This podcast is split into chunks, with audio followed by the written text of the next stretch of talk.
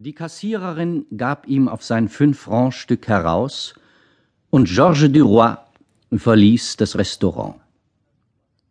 Da er von Natur eine schöne Erscheinung hatte und die Straffheit des ehemaligen Unteroffiziers zur Schau trug, warf er sich in die Brust, drehte sich mit einer soldatischen, ihm gewohnten Bewegung den Schnurrbart und überblickte die paar Dinergäste, die noch da waren, mit einem raschen, in die Runde gleitenden Blick einem Schwerenöterblick, der zupackte wie der Stoß eines Raubvogels.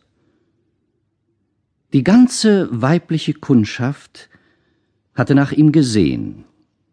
Drei kleine Arbeiterinnen, eine Musiklehrerin von unbestimmbarem Alter, schlecht frisiert, nachlässig angezogen, mit immer verstaubtem Hut und stets schief sitzendem Rock, und zwei bürgerliche Ehefrauen, die mit ihren Männern hierher kamen, das Stammpublikum, das in dieser unsauberen Wirtschaft die feste Speisenfolge abaß.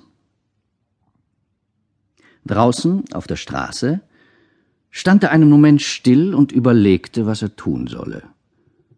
Es war der 28. Juni und er hatte nur noch drei Francs und 40 Centimes für die Zeit bis zum ersten in der Tasche.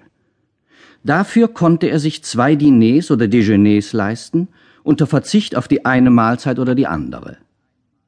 Er rechnete nach, dass bei einem Preis von einem Franc zehn für das Mittagessen und einem Franc fünfzig für die Mahlzeit abends er einen Franc zwanzig sparen würde, wenn er nur mittags essen ging. Und so hatte er noch zweimal Brot mit Würstchengut und zwei Glas Bier auf dem Boulevard. Dort zu sitzen war nachts sein großer Luxus und sein großes Vergnügen. Und er schlenderte die Rue Notre-Dame de Lorette entlang. Er marschierte, so wie einst, als er noch die Husarenuniform anhatte, die Brust heraus, die Beine etwas gespreizt, als ob er eben vom Pferde stiege. Schroff bahnte er sich durch das Menschengewimmel seinen Weg, rannte gegen Schultern und drängte Leute fort, um nicht Platz machen zu müssen. Seinen schon nicht mehr neuen Zylinder rückte er sich leicht aufs Ohr und ließ unter seinen Stiefelabsätzen das Pflaster hallen. Immer schien er jemanden verächtlich herauszufordern, die Passanten, die Häuser, die ganze Stadt, mit dem Draufgängertum des schneidigen Soldaten, der jetzt den Zivilisten zu spielen gezwungen ist. Obwohl seine Kleider von der Stange waren und nur 60 Francs gekostet hatten, besaß er eine laute und etwas gewöhnliche, aber doch unleugbare Eleganz. Groß, stattlich, mit dunkelblondem, ins rotbraune schimmerndem Haar, aufgezwirbeltem Schnurrbart, der am Rande der Lippe sich wellig kräuselte, blauen hellen Augen mit ganz kleiner Pupille und natürlich gelocktem, in der Mitte gescheiteltem Haar, glich er vollkommen dem Verführer aus den Hintertreppenromanen. Es war einer der Sommerabende, an denen die Luft über Paris stickig ist.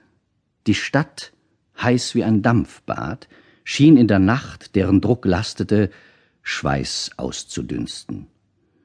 Die Öffnungen der Kanäle gaben durch ihre granitumfassten Gitter ihren verpesteten Atem von sich, und die Küchen unterhalb der Straße entsandten durch niedrige Fenster den infamen Brodem von Spülwasser und alten Soßen.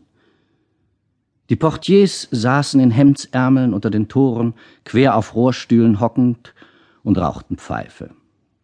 Matt schritten die Spaziergänger vorwärts, die Stirn entblößt, den Hut in der Hand. Als Georges Duroy auf den Boulevard kam, blieb er nochmals unschlüssig stehen. Er hatte jetzt Lust, sich nach den Champs-Élysées und dem Bois de Boulogne zu wenden, um etwas Kühlung unter den Bäumen zu suchen, doch es regte sich in ihm auch das Begehren nach dem Zufall eines galanten Abenteuers. Wie würde es sich ihm bieten? Er wusste es nicht. Aber seit drei Monaten wartete er darauf, jeden Tag, jeden Abend. Mitunter zwar stahl er sich, weil er ein hübscher Kerl war und dank seinem kavaliermäßigen Auftreten hier und da ein bisschen Liebe, doch er erhoffte immer mehr davon und Besseres. Die Taschen leer, die Schwüle im Blut, erhitzte er sich an der körperlichen Nähe der Straßenweiber, die an den Ecken ihm zuraunten. Willst du mit, Schatz? Aber er wagte nicht, ihnen zu folgen.